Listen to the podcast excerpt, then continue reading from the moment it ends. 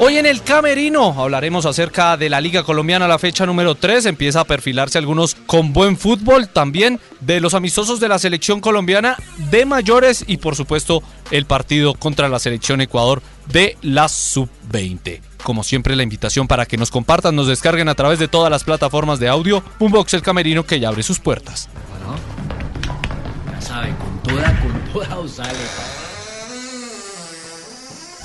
En el camerino, sabrás de la vida de los más reconocidos.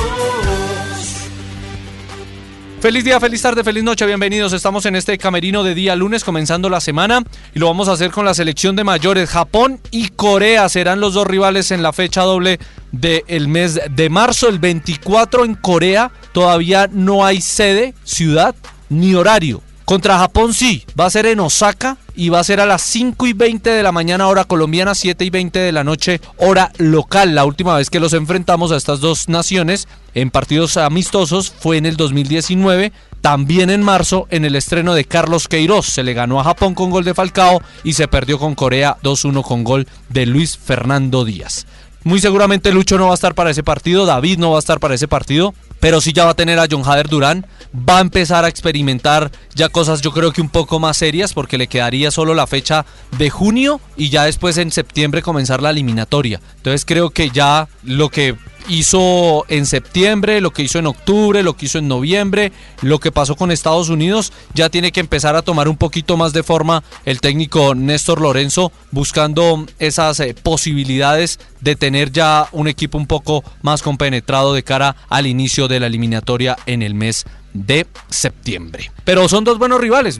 Habitualmente en mundiales tienen jugadores en las ligas más importantes, así que a mí no me parece malo. Además que ya uno estar enfrentando a Perú, a Perú, a Perú, a Guatemala, Guatemala, Guatemala, Chile, Chile, Chile, Paraguay, Paraguay. No, miremos otras opciones ya que los europeos tienen su liga de naciones y no se puede. Bueno, fogueémonos con los más importantes de cada uno de los continentes y ojalá si nos toca Camerún, Nigeria, Marruecos, sería genial. Pero bueno, son los mejores de Asia y los vamos a enfrentar.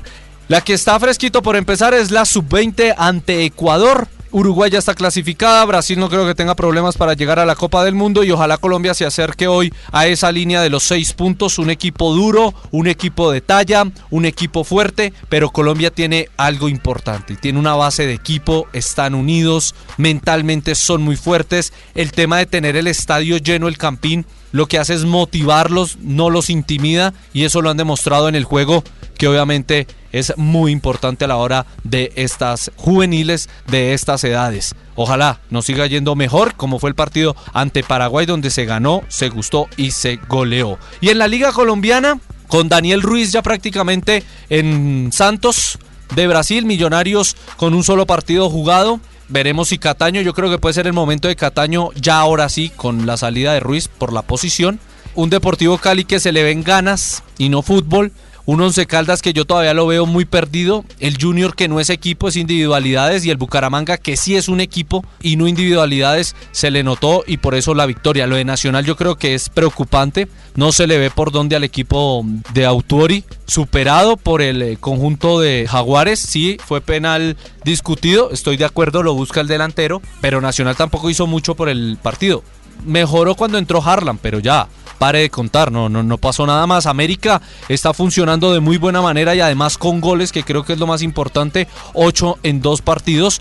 Santa Fe con 11 hombres, creo que hubiera pasado por encima de Independiente Santa Fe Infantil, lo de Marrugo la expulsión a los 3 minutos. Y Medellín no sé qué le pasa, pero sufre mucho sufre mucho el equipo de David González, no se tiene fe, no se tiene esperanza y por eso trata y sufre tanto en los partidos. Pero bueno, son tres fechas, no todos tienen jugadas las tres fechas. Bucaramanga es líder con siete puntos, el América tiene seis, los mismos de Chico que no jugó este fin de semana. Gracias por oír este camerino de día lunes que ya cierra sus puertas.